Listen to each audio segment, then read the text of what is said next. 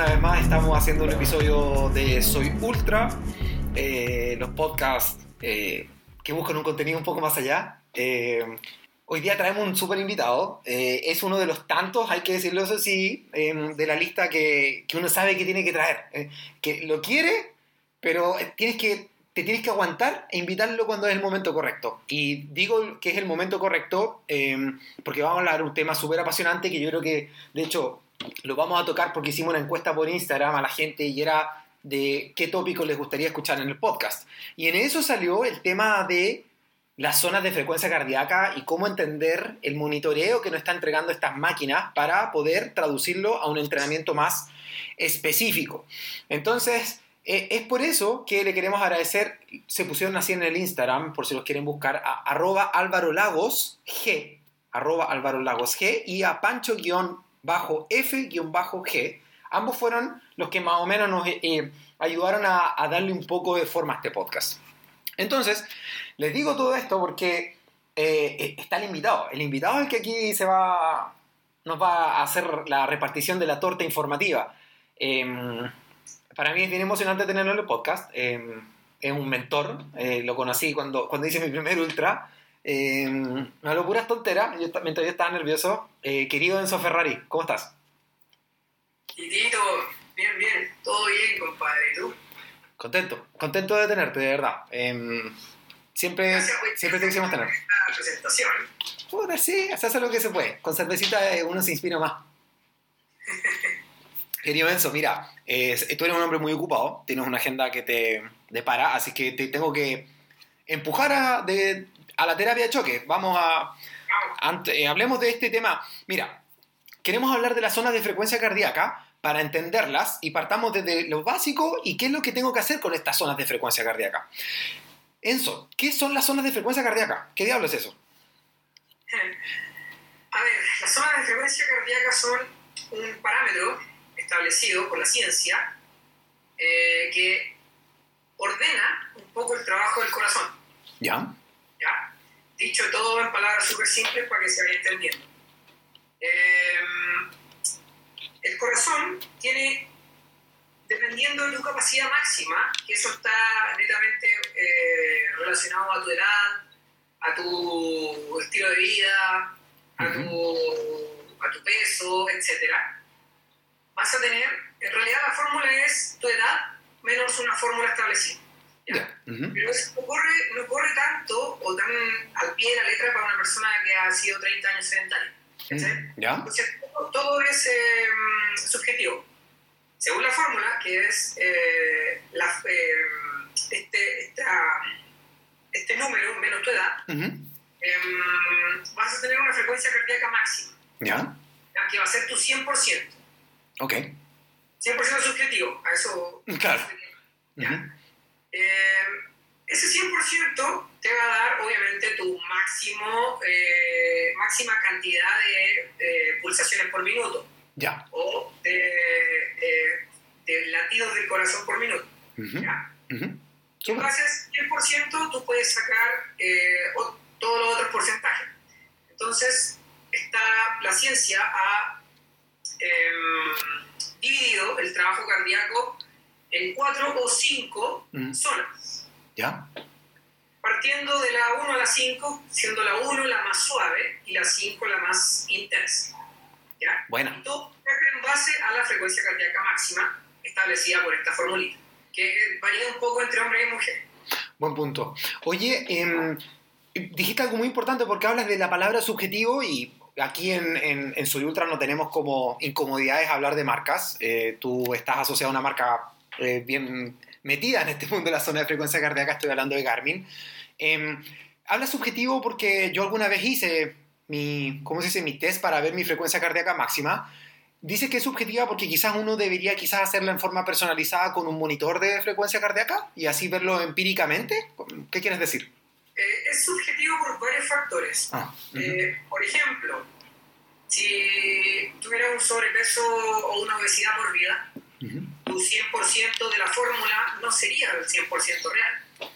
Entiendo. ¿Sí me explico? Ujú. Eh, lo ideal también es hacerlo a través de una- un test físico. Bueno. Y no guiarte solamente por la fórmula. Ahora, el test físico también es subjetivo, porque va a depender del día, de cómo te levantaste, de si estás con ánimo o no, si venís de una semana de carga o no has hecho nada, etc. Entonces, al final, en el cuerpo humano es súper complicado guiarse por parámetros objetivos, mm. porque es humano, estamos por cambios y errores. Entonces, todo es subjetivo, pero aproximado.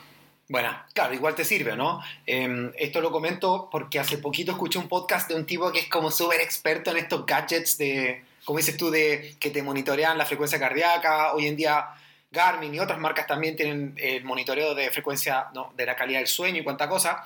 Pero hoy en día dicen que en general la precisión la eh, con la que trabajan esas máquinas es alrededor de un 70%. Entonces, eh, qué bueno que mencionas eso, porque hay un 30% que es un poco volátil que quizás tiene que ver mucho con el autoconocimiento y con el coach, que conoce bien e interpreta las señales de este atleta que puede estar pasando por un mal momento y los parámetros se alteran, ¿o no?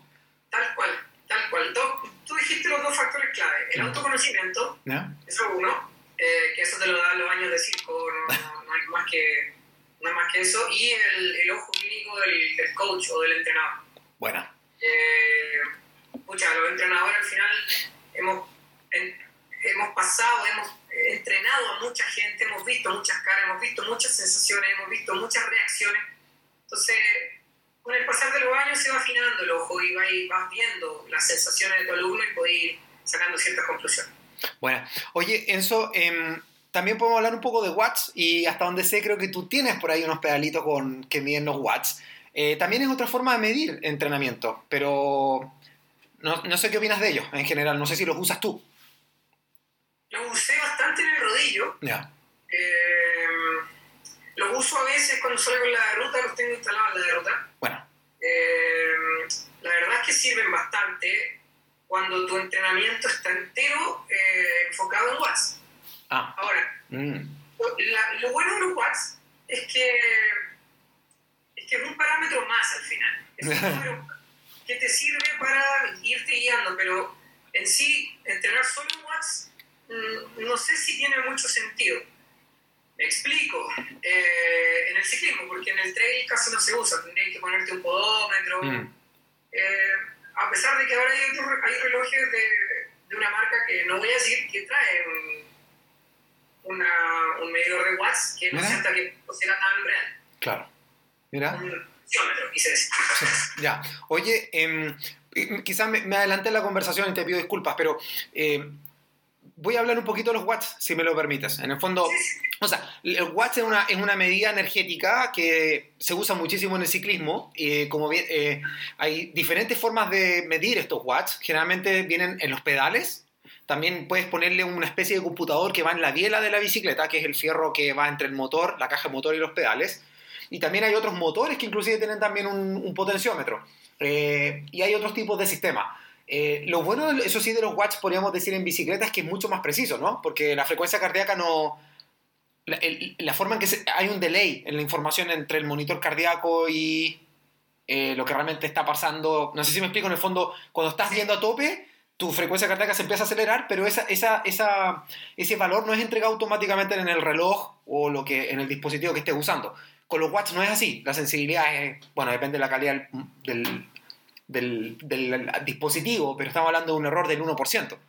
Pero bueno, quería comentarlo. En frecuencia cardíaca, eh, que parece que es lo que más usas tú, eh, ¿qué dispositivos hay en general? ¿Cuáles son, son los que deberían ver las personas?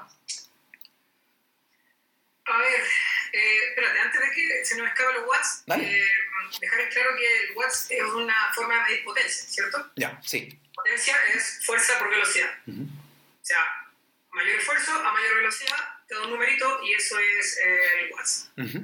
¿Ya? Em, y sí, claro, hay veces que, sobre todo pasa en el ciclismo, que tú vas muy fuerte subiendo en una pendiente buena, no sé, un farellón o algo que te exige de verdad. Y la frecuencia cardíaca no se actualiza inmediatamente o simplemente el reloj no te la alcanza a tomar porque muchas veces, mm. dependiendo del aparato y el dispositivo, es por triangulación. Mm por sensación, no, por, no, por el, no porque el sensor recibe el 100% de lo que está eh, de lo que tú estás sintiendo, sino que lo va sacando por velocidad, la va sacando por, eh, eh, velocidad de desplazamiento, velocidad de fricción contra el aire, hay un montón de cosas y lo va triangulando con el GPS. Exacto. Va sacando la frecuencia cardíaca. Ujú. Entonces, pero lo saca por estimación. Entonces, hay muchos relojes que no son tan, tan eh, estrictos en esa forma de medir y claro, ahí el potenciómetro entra a jugar un papel muy importante y, y entrenar por potencia en es, mirándolo desde ese punto de vista eh, es lo mejor. Bueno, bueno. Y hablando de frecuencia cardíaca, eh, he tenido forma de medirlo. Ujú, De medir con la, eh, el sensor que va abajo de la muñeca, ujú.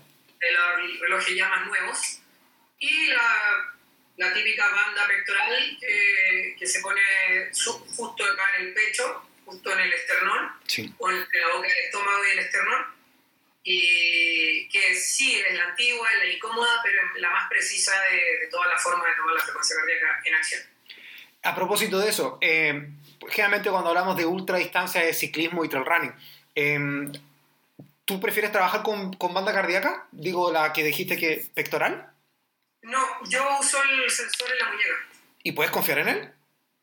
La verdad me conozco bastante bien, entonces Mm. tampoco necesito eh, tener el número tan exacto Bueno, de cómo ¿cachai? Eh, y tampoco todo mi entrenamiento son en base a frecuencia cardíaca. Entonces hay veces en que salgo y me da más o menos lo mismo en cuanto vaya la frecuencia.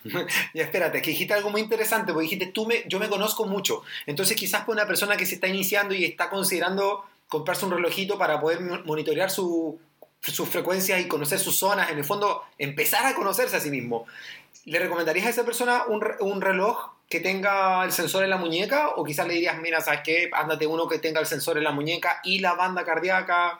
¿Qué pasa ahí? Sí, eh, por lejos le recomiendo la banda cardíaca eh, al tiro, que invierta de una vez y se va a la segura que va a tener los parámetros exactos o lo más exacto posible y, y va a poder tener los números, que al final es la clave de todo esto, números concretos que son los que pueden ser modificables. Ya. Oye, otra pregunta más, Em, porque no sé si es personal. Eh, a mí las bandas cardíacas cuando corría, o ya casi no corro, pero eh, me duraban como 7, 8 meses y de repente las lecturas se volvían muy crazy. No, no sé, por decirte, mi, si mi frecuencia cardíaca máxima, o no sé, antes de iniciar un, un trail, un sendero, no sé, estaba pulsando 100 cuando estaba empezando el día, eh, no sé, pues me marcaba 220. Eh, parece que hay que cambiar las bandas cardíacas de vez en cuando, o ya no. ¿Qué pasa con eso? Eh, hay dos factores, o tres. Ujú. Eh, cada cierto tiempo, la verdad depende de la banda y la marca, tenéis que cambiarle la pila. Claro. ¿ya? Eso no sé, y la gente de verdad que no, no- como que no se da cuenta que ese pa- aparatito tan chiquito usa pila. Claro. Sí, pues, tenés que cambiar la pila. Mientras la pila va guateando, va quedándose sin energía, va midiendo cualquier cosa. Una. Dos, tenéis que lavarla. Mira, buena.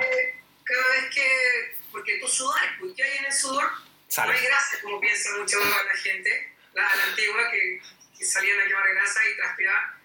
Eh, no, en sudor hay agua, hay sales minerales y hay desechos líquidos disueltos orgánicos. Mm. Y las sales minerales son sales. ¿Qué le pasa a los motores cuando tú le echáis sal? Claro, se sulfatan, claro. Claro, o se, Claro. o se sulfatan. Mm. Tenéis que estarla limpiando cada cierto tiempo o lavarla. Mm. Y por último caso también hay muchas veces, en muchas ocasiones las bandas empiezan a, a guatear por el uso y hay que llevarlas al servicio técnico. Mira, ya, buena. Em, ¿A ti te duran mucho o las tienes que cambiar de vez en cuando? Es que, como te digo, yo no uso banda. Ah, verdad, perdón, ya. ¿Pero usaste en algún tiempo? Sí, quizás hace muchos años entonces. Sí, usé, pero la verdad no, no tuve nunca problema. La dejé de usar porque ya empecé a usar el sensor en la muñeca. Bueno, Pero nunca tuve problema. bueno. em, ya, perfecto. Ok, hablamos un poquito de la zona de frecuencia cardíaca y hablaste un 100% y que viene en la zona, pero eh, ¿qué hago yo con esa información? Eh, ¿Puedo hacer algo? Porque, a ver, tú eres, tú eres entrenador, entonces eh, tú sacas a, a tu, a tu equipo, a los chicos de North Face, eh, y supongo que les puedes dar una asesoría con esa, con esa data. Su- Supongo que tú se la pides a tus alumnos, ¿o no? A la gente que entrenas. No a todo el mundo, ¿ah? Ah, mira. Como te digo, no es, desde mi punto de vista como entrenador, eh, es un buen parámetro.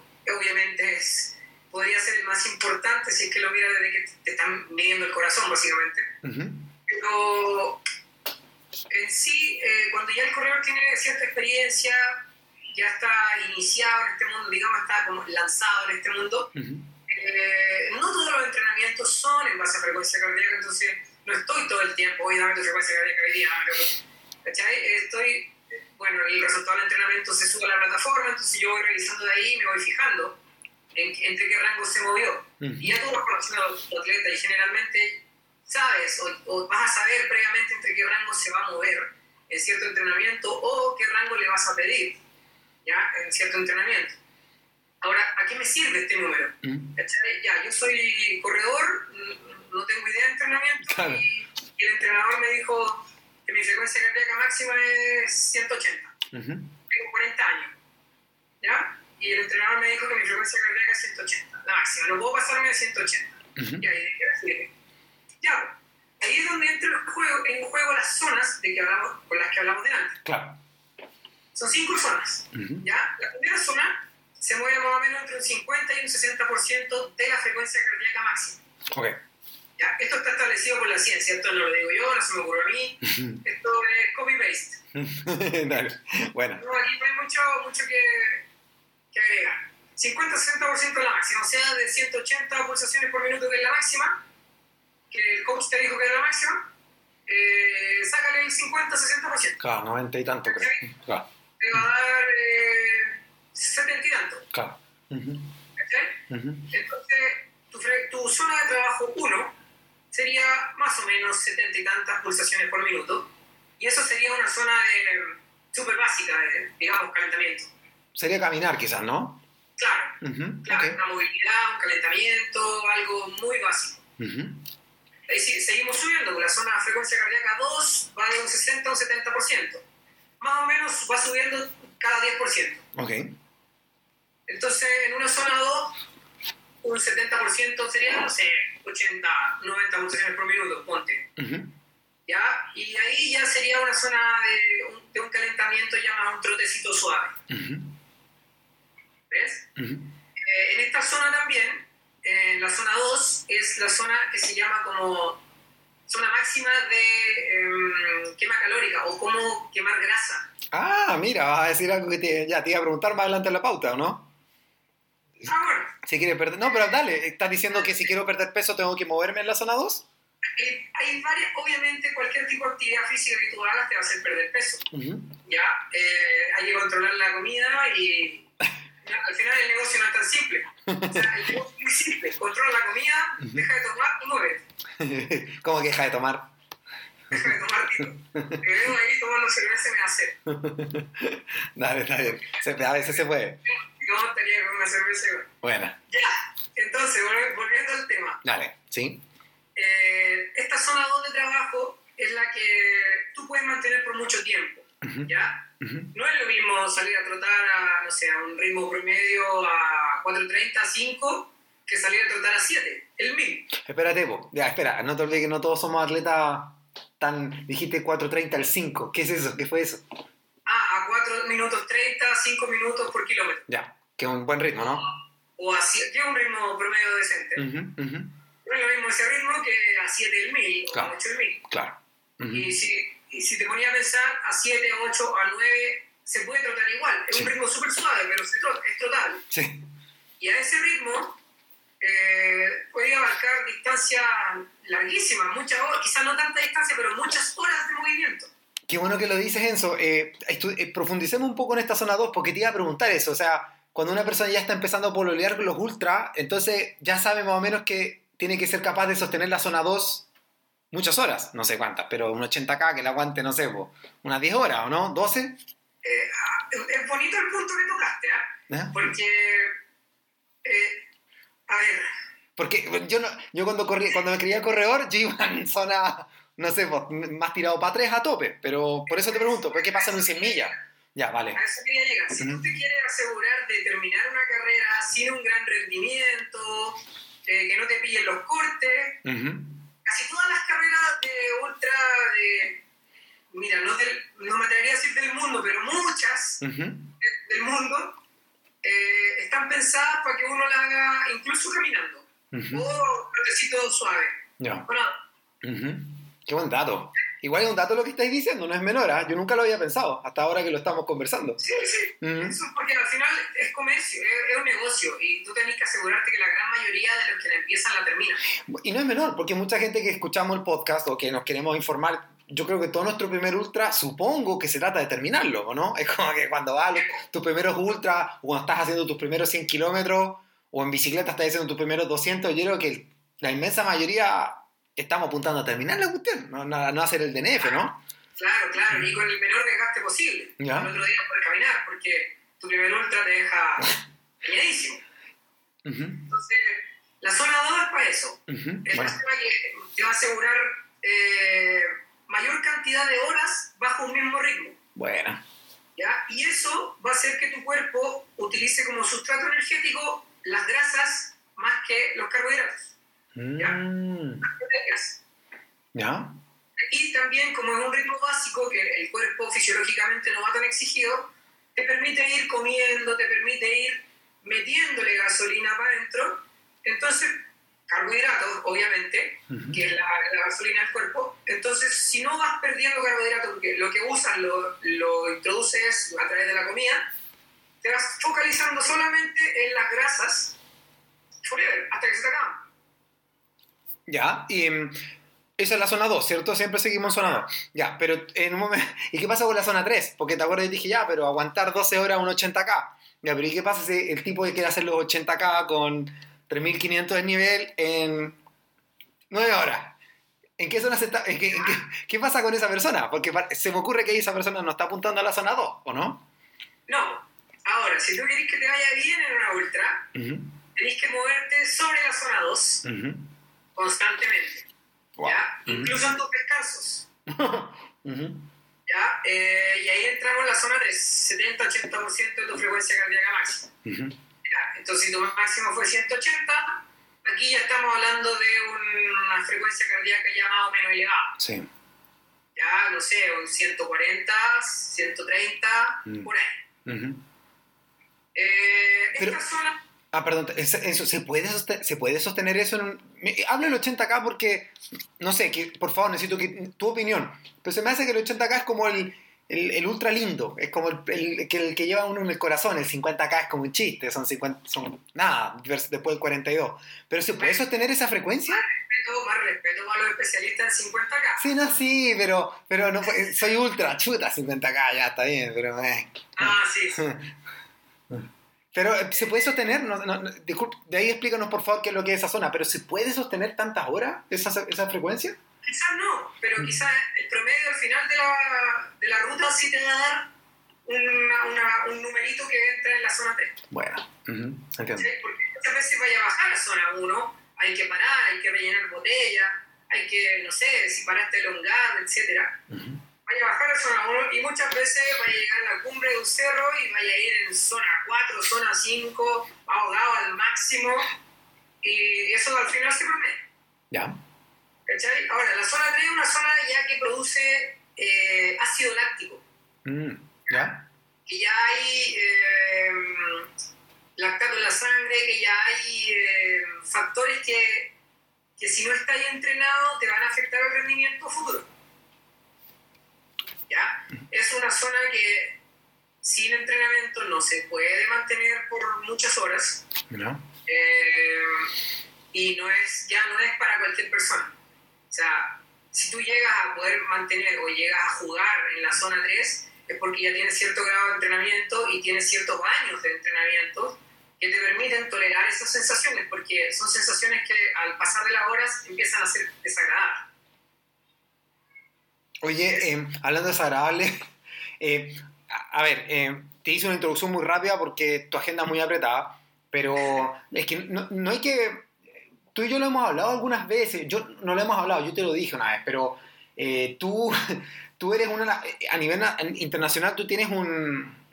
Una de tu parte de tu currículum tiene algo muy brillante, que es que ganaste, fuiste el ganador absoluto de, de las 100 millas del Endurance Challenge. Entonces te lo pregunto porque eh, tuve la, dicha de disfrutar tu gloria, digo disfrutar de, ser, ser, espectador solamente, pero em, ¿Qué pasó ahí? ¿Puedes comentarnos a la gente más normal? Eh, ¿qué- cómo ¿Hubo una planificación, por ejemplo, con esta zona? Porque estamos hablando de la zona 2 y 3, que parece que es donde te, se, movieron los, se mueven los ultra, ultra. ¿Qué pasa con eso contigo? ¿En qué zonas te moviste tú, crees tú? ¿Puedes compartirnos algo de eso? Eh, sí, mira, yo lamentablemente no tengo el registro de esa carrera. ¿Nos las traveaste? Lo perdí, no sé. No, no sé. Lo perdí. No, ya. Pero sí tengo el registro de la Endurance 2019. ¿Ya? ¿En esa saliste tercero? Salí tercero, Sí. pero hice 5 minutos menos que la 2015. Wow, mira, ¿ya? Eh, y ahí me moví netamente entre zona 3 y 4. Wow, wow. Ya, pero igual es monstruoso, ¿no? Son 100 millas. ¿Cuántas horas fueron? ¿Te acuerdas? Otro día que hay, como se dice vulgarmente, lacteado entero. Claro. ¿Cachai? O sea, pero es la zona en que hay que moverse para poder bajar las 24 horas en un 100 millas. Mira, qué buen dato. Y ya, y, y cuando, cuando tú entrenas a una persona, cuando tienes un chico de, de- de tu equipo de North Face, eh, perdón, no quiero decir que es tu equipo, pero tú en el fondo eres el gran coach, uno de los gran coaches, sí, también que está- creo que está ahí Sifu también, no quiero, fa- Como el Nelson y el Esteban. claro, no quiero faltar el respeto al resto del equipo, pero eh, perdón por ser tan cercano a ti. Eh, tú cuando trabajas con una primera persona que está haciendo sus 100 millas, en el fondo, ¿hablas mucho de este tema en la zona o como decías tú, había gente que quizás no porque simplemente no usa monitor cardíaco? La mayoría de las personas usan el monitor. La mayoría de las personas sí, Ya. Sí. Ujú. Eh, o sea, para entrar al equipo igual es parte de los controles que yo tomo al inicio. Bueno. Ujú. Entonces, al inicio, cuando llevan una, una o dos semanas, tomamos unos controles, yo me fijo bien en las zonas cardíacas, le hago una anamnesis de antecedentes médicos, eh, si tengo alguna duda los mando al médico y no los dejo ingresar hasta que vuelvan con los exámenes de sangre y la, la aprobación del doc. Ujú. ¿cachai? Mira. Eh, teniendo todo eso, ya para mí es súper fácil confiar en, la, en, la zona, en las zonas de frecuencia cardíaca y saber que a la persona en condiciones normales no le va a pasar nada. ¿cachai? Eh, cuando preparo un ultra de, de largo eh, con alguno de mis corredores, eh, el- los entrenamientos, muchos son en base a zonas cardíacas, eh, sobre todo los entrenamientos de intensidad. ¿Ya? Los de repeticiones, me interesa que lleguen a zona 5. Zona 5, nos adelantamos una, pero zona 5 entre el 90 al 100%. O sea, me interesa que esta persona básicamente sienta náuseas al momento de hacer las repeticiones. Ya. Ya. Náusea por intoxicación, básicamente. Eso. ¿Ya? Que después de terminar, la cabeza le haga pum, pum, pum. Eh, que tenga jaqueca toda la tarde. Eso es lo que yo busco cuando hago un trabajo así de intenso. Wow. Ya, que son lo- la- las mismas sensaciones de cuando vas a la altura y te apunáis, Ujú. algo así más o menos. Porque cuando vas a la altura y te apunáis, la frecuencia cardíaca se va al cielo. Sí, claro, claro. Exacto, clásico. Eh, oye, volvamos a la zona 4, porque creo que ya, ya eh, creo que la 3 parece que es una zona muy sexy, pero ¿qué pasa con la 4? La 4 es una zona que te ayuda a mejorar tu condición física. ¿ya? Mientras más entrenando, más tiempo entrenando, tú estés en zona 4, te vas a superar. Wow. ¿Ya? ¿ya? La zona 3 te ayuda a mantener. Ujú. La zona 2, paseo. Ujú. ¿ya? Eh, la zona 4 es la zona que va a hipertrofiar tu corazón, es la zona que te va a transformar en un web máquina. Si tú jugáis mucho en la zona 4, eh, de- respetando los periodos de descanso, respetando la- las semanas de descarga, las de carga, etcétera, todo lo que la planificación de las ciencias de la actividad física que está atrás, Ujú. eh, vayas, te vayas a fortalecer a nivel muscular, a nivel cardíaco, a nivel fisiológico, a nivel cognitivo, te vaya a hacer cabezón, te vaya a volver un buen duro. Mira. Que la zona 4 es una zona dura, una zona de entrenamiento 150, 160, 170 pulsaciones por minuto. O sea, es una zona en la que vas ahogado. Ya. ¿Ya? El azote. El azote, y es la zona en que tenéis que trabajar. ¿Cachai? Oye, eh, Enzo, pero estás diciendo algo súper importante, creo, y y, porque la idea es convertirnos, o sea, estamos aspirando a hacer un podcast informativo y no desinformativo. Hablaste de la zona 4, donde tú logras el, el, aumento del performance, pero bajo control, bajo, hablaste de los periodos de carga y de descarga.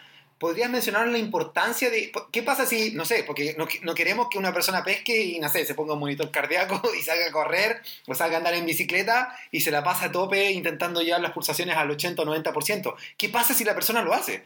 Digo, lo hace sin, sin un orden. Sin, ¿Qué pasa? Por favor. Mira, depende de la persona. ¿Mm? Volvemos al, al sedentario. ¿Mm? A una persona sedentaria o quizás no tanto, muchas veces ponerse la zapatilla bajar la escalera del edificio y la primera cuadra, la frecuencia cardíaca llega a zona 4 igual. eh, y, y, no va a poder mantener eso más allá de una cuadra. Uh -huh. Ahora, en un individuo o una persona entrenada, eh, llegar a zona 4 no le va a ser tan fácil, ¿ya? Eh, porque el corazón se hipertrofia y para llegar a zona 4 necesitas que lata muy rápido muchas veces. Uh -huh. Entonces, a mayor hipertrofia, hipertrofia quiere decir que aumenta de tamaño el corazón. Okay. A mayor hipertrofia del corazón, eh, va a latir menos para, gen para generar el mismo movimiento de sangre, porque va a tener más tamaño y más fuerza. Okay. ¿Cachai? Entonces, salir a correr a un ritmo, no sé, como te dije hace un rato, a un ritmo promedio de 4-30 minutos por kilómetro, para muchos corredores suficientemente entrenados va a ser zona 3 y no va a pasar de ahí. Entonces, para llevarlo a zona 4, a la zona de progreso, hay que sacarlo de la zona de confort, hay que pegarle un estímulo eh, que no puede ser todos los días, mm. porque a nivel de gasto cardíaco es muy invasivo, muy fuerte, y intentarlo, o sea, salir de ahí dos, tres veces a la semana, hacer que la persona eleve su frecuencia cardíaca cierta cantidad de tiempo establecida, porque es individual, eh, a la zona 4, ¿ya? Y esas son las famosas repeticiones, los famosos Farlek, los famosos eh, test contra reloj eh, subiendo una montaña, etc. Okay. Oye, eh, está en la pauta, pero me encanta esta conversación porque al final como que estamos fluyendo. Eh, te iba a preguntar por los fartlek, que, que, ya, ok, son los famosos. Eh, yo hasta el día de hoy no sé la diferencia entre una repetición y un fartlek. Eh, ¿Podrías darte la lata de explicarnos eso? Porque para mí nunca no es famoso. De nombre. Un fartlek, uh -huh. un fartlek es un trabajo de repetición, ¿ya? Uh -huh. No, no es que haya alguna diferencia. Lo que sí tiene diferencia es el trabajo de intervalos y el fartlek. Ah, ya. Ambos son trabajos de repetición. ¿ya? Donde vas al extremo y al mínimo, al extremo y al mínimo. ¿ya? El, el fartlek es un trabajo de una pausa dinámica, no pausa pasiva. ¿Ya? ¿Ya? Por ejemplo, no sé, se me ocurre, 10 series, te voy a matar, 10 mm. series de un kilómetro de intensidad a 3.30 al mil, por 500 metros suave a 6 al mil. Ya, claro, brutal. No, yo no lo aguanto.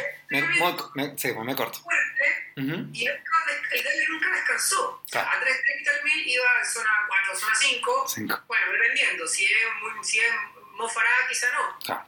Pero, pero normal, zona 4, zona 5 y, el, y los 500 metros de pausa a 6 al 1000 no va a bajar de zona 3. Claro. Y con el pasar del entrenamiento, o sea, quizá las primeras 3, 4, 5 pueden salir, pero las 6, las 7, las 8, al pasar del entrenamiento ya empieza a haber un gasto cardíaco. O sea, si tú haces mucho bíceps, se te cansa el, el bíceps. Sí. Ocupas muy fuerte el corazón, se te cansa el corazón. Bueno.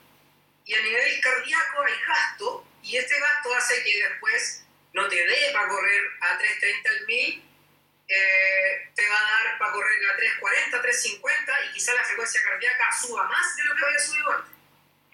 ¿Y estoy logrando algo con eso?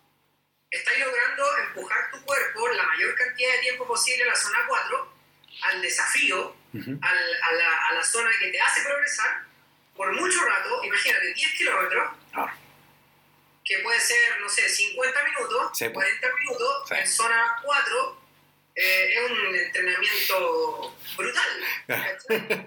claro. Y a nivel muscular también. Entonces, desplazaste tu umbral de, de, entrenamiento un poquito más arriba, y mientras más veces tienes zona 4, pucha, para mantener zona, zona 3 no duele tanto.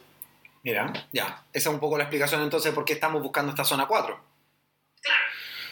Bueno, eh, ¿algo, que, ¿algo más que agregar a la zona 4 o nos vamos a la 5? Vamos a la 5, Ya, que dale. ya viene de la mano. ¿Ah? ¿Por qué? El desmayo. Después de la quinta repetición de 1000, Ajá. en zona 4, si tú tratas de mantener el ritmo, te vaya a pasar a zona 5. Ujú. o de la sexta o de la séptima, pero va a llegar un momento en que en un entrenamiento exigente, el 30 o 40% de ese entrenamiento va a ser en frecuencias cardíacas máximas. Ujú. ¿ya? Va a depender mucho de lo que busque el entrenador, pero, pero así va a ser. O este entrenamiento que yo te planteo, así va a ser, por seguro. Ujú. Entonces, la zona 5 es ya eh, buscar el fallo muscular, buscar que el cuerpo colapse, que el cuerpo no aguante más, para después, con un descanso programado, un descanso inteligente, se produzca el fenómeno de supercompensación Ya. y el cuerpo mejore tanto a nivel muscular, fisiológico, etc. No sé si eso se entiende o, que, o te lo explico más. Dale nomás, por, por favor. Tenemos tiempo. Es que la supercompensación es súper fácil. Machacar el cuerpo hasta que llegue por un periodo de tiempo establecido, generalmente entre 4 y 6 semanas. ¿ya? En la ciencia dice eso. Eh, eh, al cabo de esta sexta semana, darle una o dos semanas de entrenamientos distintos, ya que pasen por entrenamientos muy suaves, tipo regenerativos, con entrenamientos eh, eh, eh, de- bajo las mismas frecuencias cardíacas quizás anteriores, pero con otro, por ejemplo, eh, si te, te, te machaqué seis semanas corriendo, quizás mandarte una semana entera de bicicleta. Ya. Quizás se puede llegar a las mismas frecuencias cardíacas, pero a nivel articular y muscular, Ah, estás machacando de la misma forma, entonces estás produciendo igual recuperación. mira, mira. ¿Ya? Y no estás produciendo desentrenamiento Ujú. porque el corazón sigue trabajando. Exacto. Entonces, después de eso, eso se piensa bien y se planea bien, Ujú. viene el fenómeno de, de supercompensación y de progreso a nivel corporal, que eso es lo que se busca para llegar en la mejor forma, de mejor forma física a las carreras. Ujú. Mira. Oye, eh, eh, no sé, ahora que dijiste supercompensación, supercompensación, una vez yo vi algo muy raro, que eh, de hecho fue por ti, eh, que fue mi primer ultra, que tú estabas ahí dando la cacha con Matt Miner, estaban peleando si, creo que el Matt intentó ganar la carrera, y al otro día era el kilómetro vertical, en el Ultra Pine estoy hablando. Ah, ya, ya. Loco, yo no sé si, yo creo que tú te acuerdas, pero tú, tú ese día brillaste, ganaste el kilómetro vertical, ¿te acuerdas o no? Sí, sí, sí.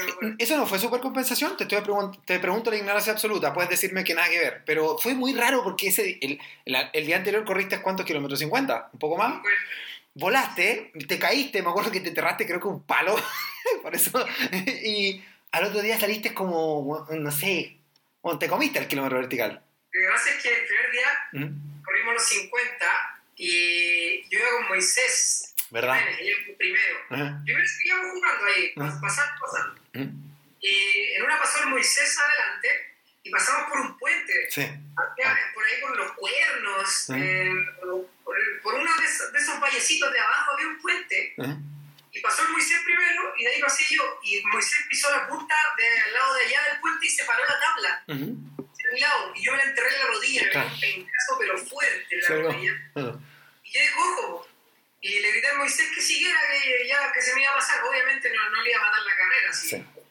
Chao. Y siguió y, y se me empezó a ir y yo no podía acelerar. Y me empezó a pillar el que venía tercero. Claro, Pasó y mi cabeza se fue a la cresta. claro. Llegué cuarto Ajá. y terminé cuarto esa carrera y tenía la vena pero hinchadísima y ya estaba inscrito para el vertical. Mm. Al día siguiente que la idea era ir a pasear y a conocer el circuito, pero Tal cual. O sea, ahora me acuerdo. estaba, estaba tan caliente con, con el día anterior que salí a fondo y pude aguantar. Pero no, eso no es supercompensación, Ah, supercompensación se da con, con una semana, con un microciclo mínimo. Entiendo. Ya necesitas varios días para poder recuperar el cuerpo bien. Imagínate cuando te hacen una herida, un corte con un cuchillo, ¿cuánto se demora tu, tu, tu piel y tu, tu musculatura en cicatrizar ese, ese corte? Días. Días. Ujú. Eso mismo se demora por dentro. Bueno. Bueno, en todo caso, hablando de, de, de eso, semanas después ganaste la Endurance. ¿O recuerdo mal? Sí. Ahí sí hubo supercompensación. Ya, eh, de hecho, entonces ahí sí la chunté. Ya, ahí sí hubo su- supercompensación.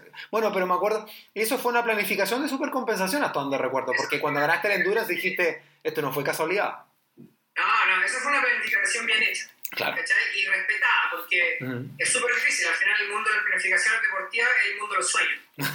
Eh, es muy difícil que te resulte. Cuando te resulta, la, la hiciste. Qué bueno que dijiste eso porque es la pregunta que quería hacer ahora, que tiene que ver con ser coach. Em, lo acabo de agregar esta pregunta, así que tienes que improvisar la respuesta. Eh, mente y frecuencia cardíaca, porque estás hablando así como el mundo de los sueños. ¿Qué tan, no sé si puedes cuantificar, pero nos podrías contar en tu experiencia como entrenador, eh, qué tan gravitante es la mente en, en el performance? Y no sé si eso afecta a la frecuencia cardíaca directamente, pero ¿qué pasa con esta asociatividad? Mente, estrés, buena vida, mala vida, rendimiento deportivo.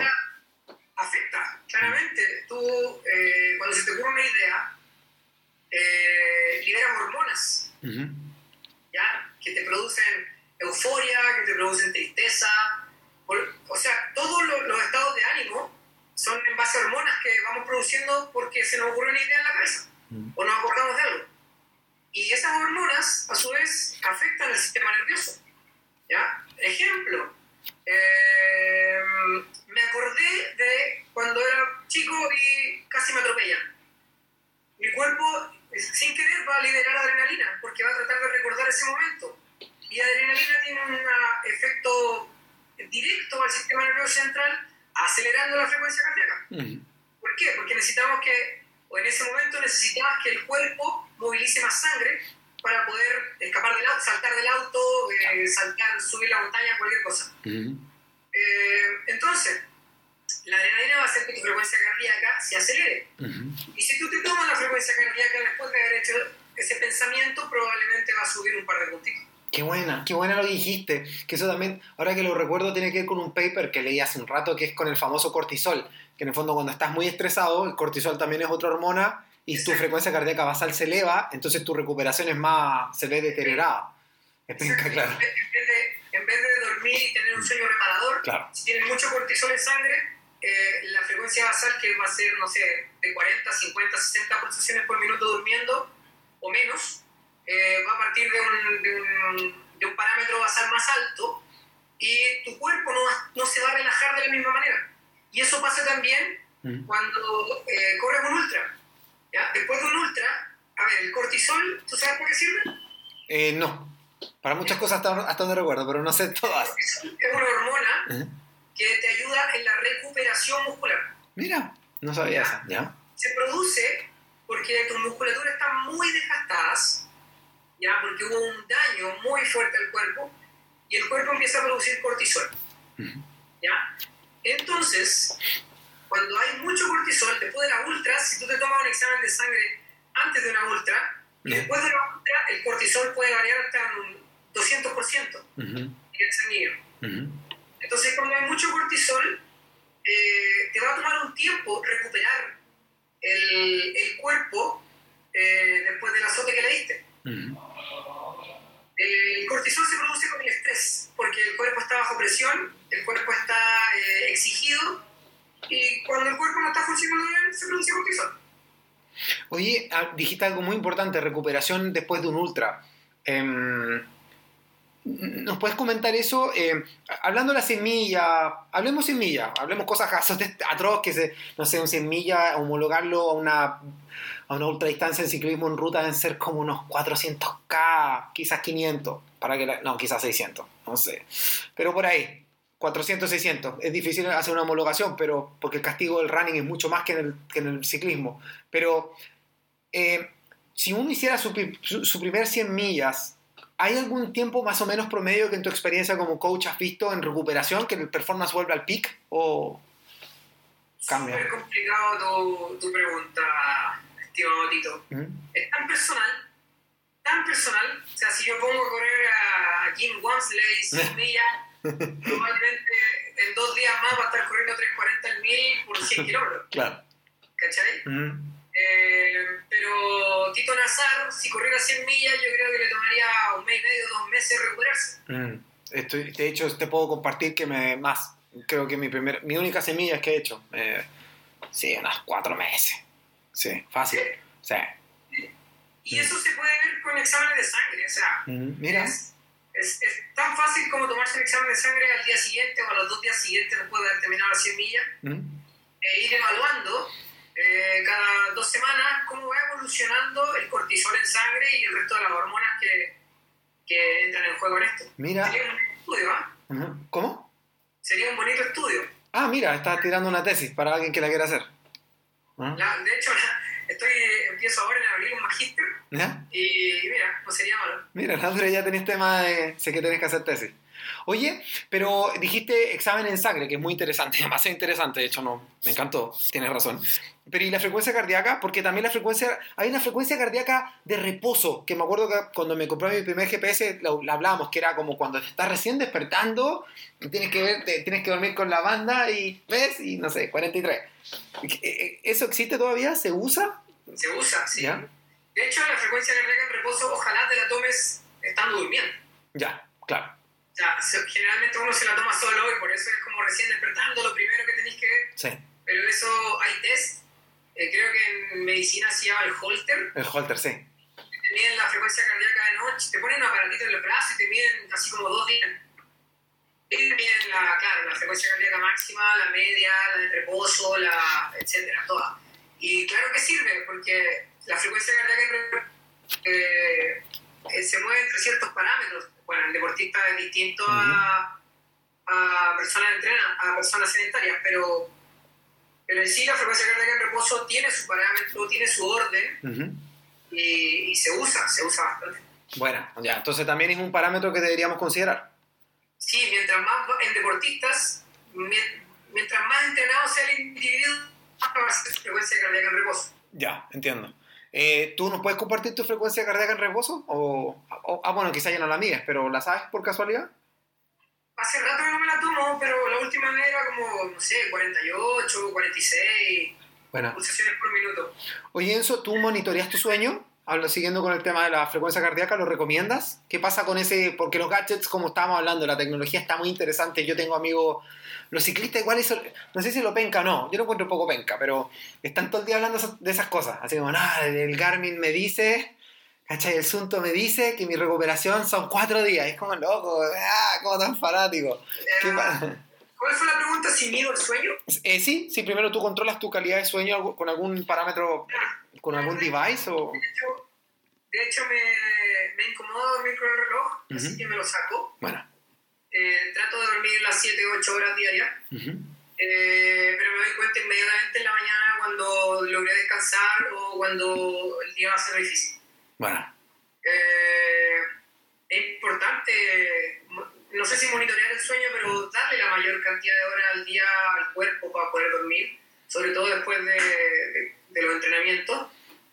Eh, o sea, no hay que ir tan lejos para darse cuenta o para mirar eh, los corredores más top del mundo. O sea, duermen siesta, tienen el tiempo, sí, po. duermen siesta, duermen en la noche, ¿cachai? Eh, entonces no, no hay que ir tan lejos para darse cuenta cuáles son los hábitos correctos. Sí. Bueno, oye, eh, ya estamos cerrando. Esta conversación salió muy fluida, pero eh, quería dejarte esta pregunta para el final porque quizá estamos intentando englobar el concepto. Eh, pasamos por entender lo que es el corazón eh, y sus zonas de frecuencia cardíaca y un poco qué hacer con ella. Sin embargo, queremos ser súper claro que todo lo que hemos conversado no es como para que la gente ahora con esta información se haga un plan de entrenamiento. Y, eso es, y, esta es la, y por eso te voy a hacer la pregunta ahora. ¿Qué ventajas y desventajas tengo de usar un coach? Eh, ¿Necesitan todas las personas tener un coach? ¿Nos puedes contar un poco de eso? Un coach, un entrenador, una persona que tiene los conocimientos, Sí. por favor. Yo creo que cuando vas a ir a buscar algo más que pasear en trail running o en el deporte en general, siempre necesitas un entrenador o llámale coach. Ujú. Eh, pues el cerro es libre, partamos, partamos de la base que el cerro es libre y está ahí y cualquiera puede ir a conquistar su cumbre. Ujú. No, no, nadie te va a decir cómo, ni cuándo, ni por qué. Ujú. Pero si tú quieres algo más y si quieres entrenar bajo parámetros de seguridad, si quieres entrenar eh, con un porqué o con algún objetivo en mente, ya sea el que sea, eh, siempre es necesario un coach.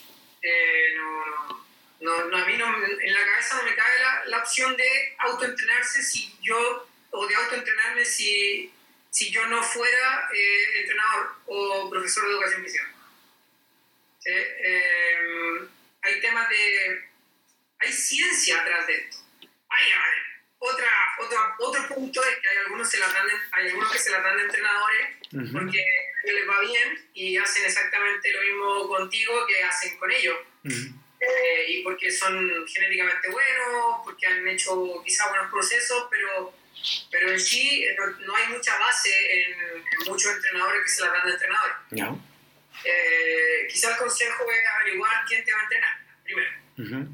¿Por qué te va a entrenar esa persona? Porque esa persona va a saber eh, ordenarte las cargas de entrenamiento, ordenarte los ciclos de entrenamiento, va a ser un entrenamiento adaptado para ti, para tu edad, para tu peso, para tu talla, para tus objetivos, para tus tiempos, etc. Eh, y va a tener la base suficiente para sustentar su entrenamiento. Te va a poder decir por qué está haciendo esto y por qué está haciendo esto otro, y su respuesta no va a ser porque a mí me resultó. Ya. Ujú. ¿Cachai? Ujú. Entonces, hay varios factores que responden a esa pregunta del por qué necesito un entrenador. Eh, el, eh, no, te va- no, no, no es conveniente, cuando buscas algo, entrenarte al ojo porque te vaya a sobrepasar. Te vaya a reventar, vas a llegar a un sobreentrenamiento que no es tan difícil encontrarlo. Ujú. Y si no, pregúntale a Tito Nazar. Qué mal hablado. Qué mal hablado. Sí, estoy, to- estoy bien tostado, de hecho. Mm. Ser ultra no es ser bruto, Gustito. Ser Mm. ultra es ser inteligente para poder correr la mayor cantidad de ultras posible Ujú. a lo largo de tu vida. Y que no te lleguen los 40 años y no puedas ni caminar. Claro. ¿Cachai? Sí. Estoy de O sea, acuerdo. mí, ojalá pudiera correr ultra hasta los 80 años. Mm. Es que, es que mencionas algo muy interesante, Enzo. Eh, te voy a hacer una pregunta, no sé si polémica, pero ¿tú crees que el ser humano está configurado naturalmente para correr, no sé, 80, 100 kilómetros como lo hacemos la gente que nos gusta correr rápido o para andar en bicicleta 300 kilómetros? Eso es... Entiendo que el, el cuerpo puede, lo hemos visto, pero ¿es natural? Digo, por el nivel de desgaste de maquinaria. Pero, Tito, ¿qué es natural? Ah, Ah, no, pero es verdad. No, no es menor. Pero como te digo, por el tema de la recuperación y qué sé yo. No. Entonces tú lo ves bien. El cuerpo aguanta todo. Para soportar lo que tú quieras que él soporte. Ujú. No, no, aquí no hay. Tenemos eh, patrones motrices básicos: correr, saltar, caminar, gatear. Son básicos desde que tenemos un año. Ujú. Cualquiera de esos que tú hagas, por la cantidad de tiempo que a ti se te ocurra, es básico. Es algo que aprendiste a hacer de siempre. Quizá andar en bicicleta es como un patrón motriz adquirido. Pero aún así, el gesto de andar en bicicleta es como el gesto de trotar en pendiente. Buen punto. Sí. No puedo estar más de acuerdo. Al final, el gesto motriz es básicamente el mismo. Y Bueno. son gestos que, con los que nacimos. Ahora, la cantidad de tiempo que a ti se te ocurra hacer ese gesto motriz está en tus capacidades, ¿no? Y en cómo tú te alimentes para eso. Pero sí, es otro tema. Claro, de hecho, bueno, tú eres una persona ahí también que te vamos a tener que invitar algún momento a hablar de comida. Entiendo, entiendo que, pero es porque al final el coach tiene ese englobamiento también, ¿no? o sea, también típico el asesoramiento de los geles, cómo me tomo los geles y cuánta cosa más rara, ¿no? Oye, hablan- eh, hablando de geles, eh, tenemos que agradecer a Squeezy Sports Nutrition, a Han Mountain que nos eh, hace unas tablas de, ah, de madera tridimensionales de las montañas que te gusten, así que Enzo, si algún día quieres hacer una, tú- te podemos contactar con ellos. Acá en- ¿No hay gel igual? no, geles no, pero de hecho vamos a hacer un concurso, pero ahí te podemos regalar un gelcito, jovencito. Yo creo que te lo mereces. Un gelcito nomás. Tú, tú ya tienes mucho auspicio, Enzo, eres muy grande. Ah, sí. Oye, Enzo, em, vamos a cerrar para que tú hagas tus cosas. eh, por lo que sabemos, tienes que ir a, parece, a hacer un entrenamiento. No, no, no, pero aquí en casa, así que si te quieres extender un poquito más, juguemos. No, estamos bien. Eh, haz algo que- eh, no, mira, te invito a algo. ¿Quieres algo agregar? Porque mira, yo te estoy haciendo las preguntas, pero de repente el entrevistado tiene algo, una cosa en el pecho que es como, ay, que me pregunte esto. Eh, pas- repasando un poco, eh, zona de entrenamiento cardíaca, pasar por un coach. Eh, ¿Alguna cosa que te gustaría agregar? Em, Que sea importante, digo, para la gente. Ya hablamos de dispositivo, que sea importante quizás a la marca. Dijiste eso también. Eh, no eh, sí, mira, hay algo que no es que me esté oprimiendo el pecho, ¿ah? Pero es bonito decir, Por favor. no se, no se excedan. yo sé que si escuchan este podcast, ¿Mm? porque les gusta la ultra, porque les gusta pasar muchas horas haciendo deporte. Eh, pero hay un tema, no se excedan en la, en la velocidad, no se vayan al chancho en la velocidad de moverse de una distancia a otra. Es decir, si estoy entrenando para, mi primer 100 millas y nunca he corrido un 100K, Mm. eh, no está bien.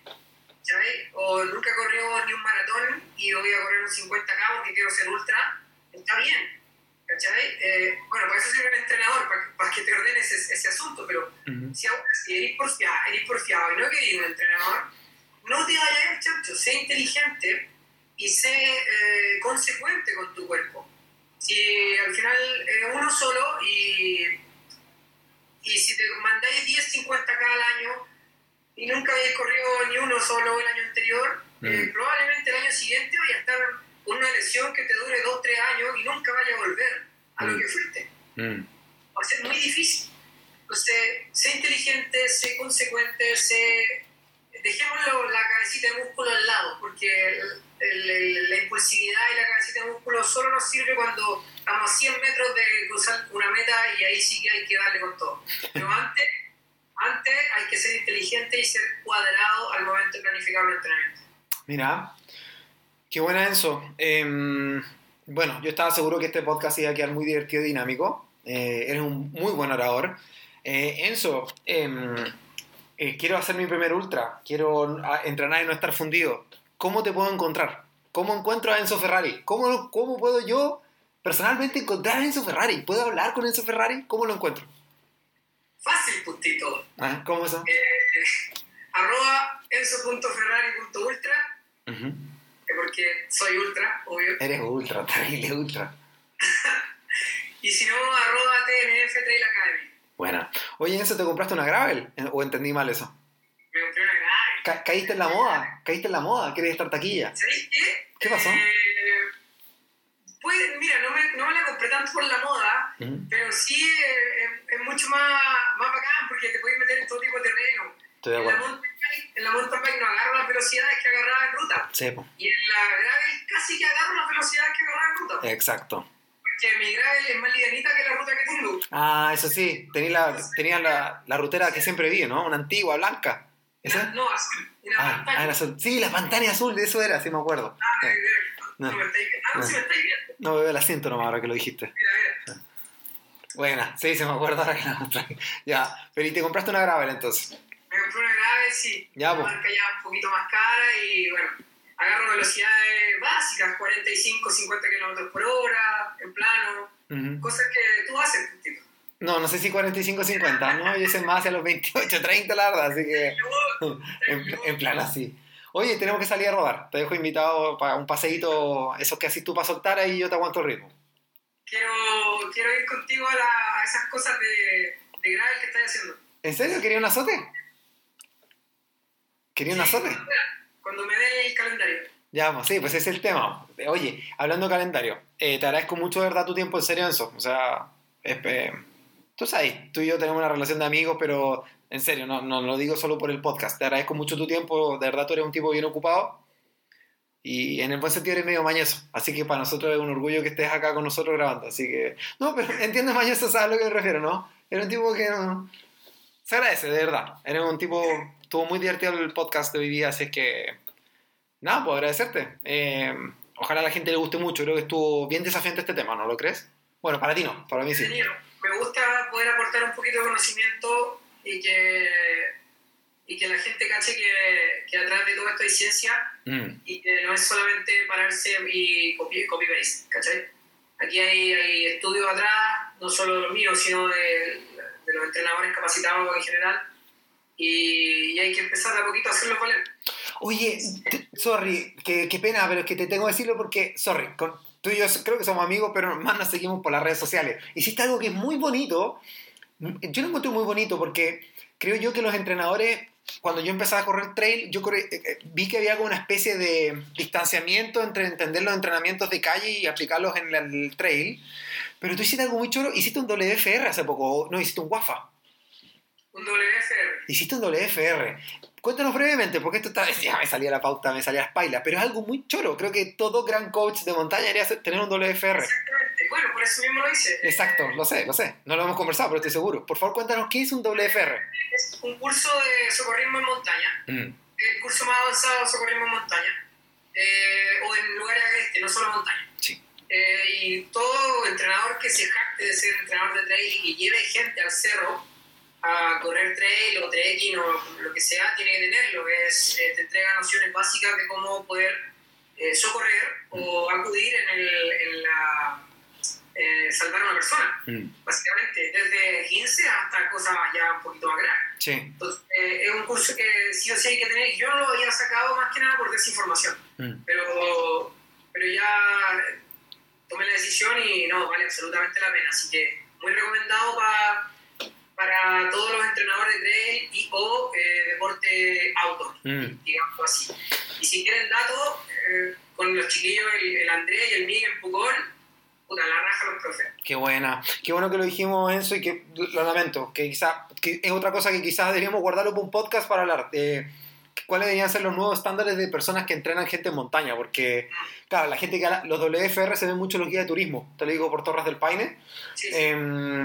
Se ven mucha gente, en el fondo gente que llega derechamente a la montaña a las personas, pero yo siempre tuve esa disrupción así como, ¿qué onda la gente que hace trail? ¿Cachai? Como que, que, que tú cachai que tienen mucho entrenamiento de performance, pero la verdad, eh, tú los metías al cerro y tú ves que no están fogueados, no están entendiendo lo que están haciendo desde un punto de vista de, de asistencia, de entender y qué pasa si una persona se tuerce una pata o se quiebra o algo un poco más grave a 4.000 metros de altura. Hay que profesionalizar un poquito esto. Buena. Eh, estamos poniendo todo, estoy poniendo todo mi parte para, para mostrarle al mundo que el trail eh, es un deporte establecido, reconocido por las federaciones prontamente, bueno, quizá no tan prontamente, algún día va a ser olímpico, Mm, eh, quizá en alguna distancia, y esto tiene que tener una- un, un respaldo atrás, tiene que ser una carrera profesional, mm. eh, y bueno, hay que empezar. Bueno, qué bueno que lo dijiste. Eh, WFR, Wilderness First Response. Sí, Ya, no me carrilé. Eh, bueno, he invitado a la gente, o sea, para profesionalizar, eh, eh, yo creo que no peco en decir que ese tipo de instancias son las que hacen, como bien dices tú, nada, profesionalizan y, muestran en forma más seria las cosas, porque esto va más allá de las frecuencias cardíacas, ¿no? exactamente. Bueno, Es un estilo de vida al final. sí. Ya, Enzo, te vamos a dejar libre, muchísimas gracias. ¿Te pasaste? Titito, un abrazo grande. gracias por la entrevista, lo pasé bacán. Y no me agradezcáis si yo parezco mañoso, no soy tanto tan mañoso. ¿No? Me gusta así las cosas serias, no me Sí. gusta, no me gusta perder tiempo. Bueno, bacán Enzo. Tremendo, muchas gracias. Que estés bien, abrazo.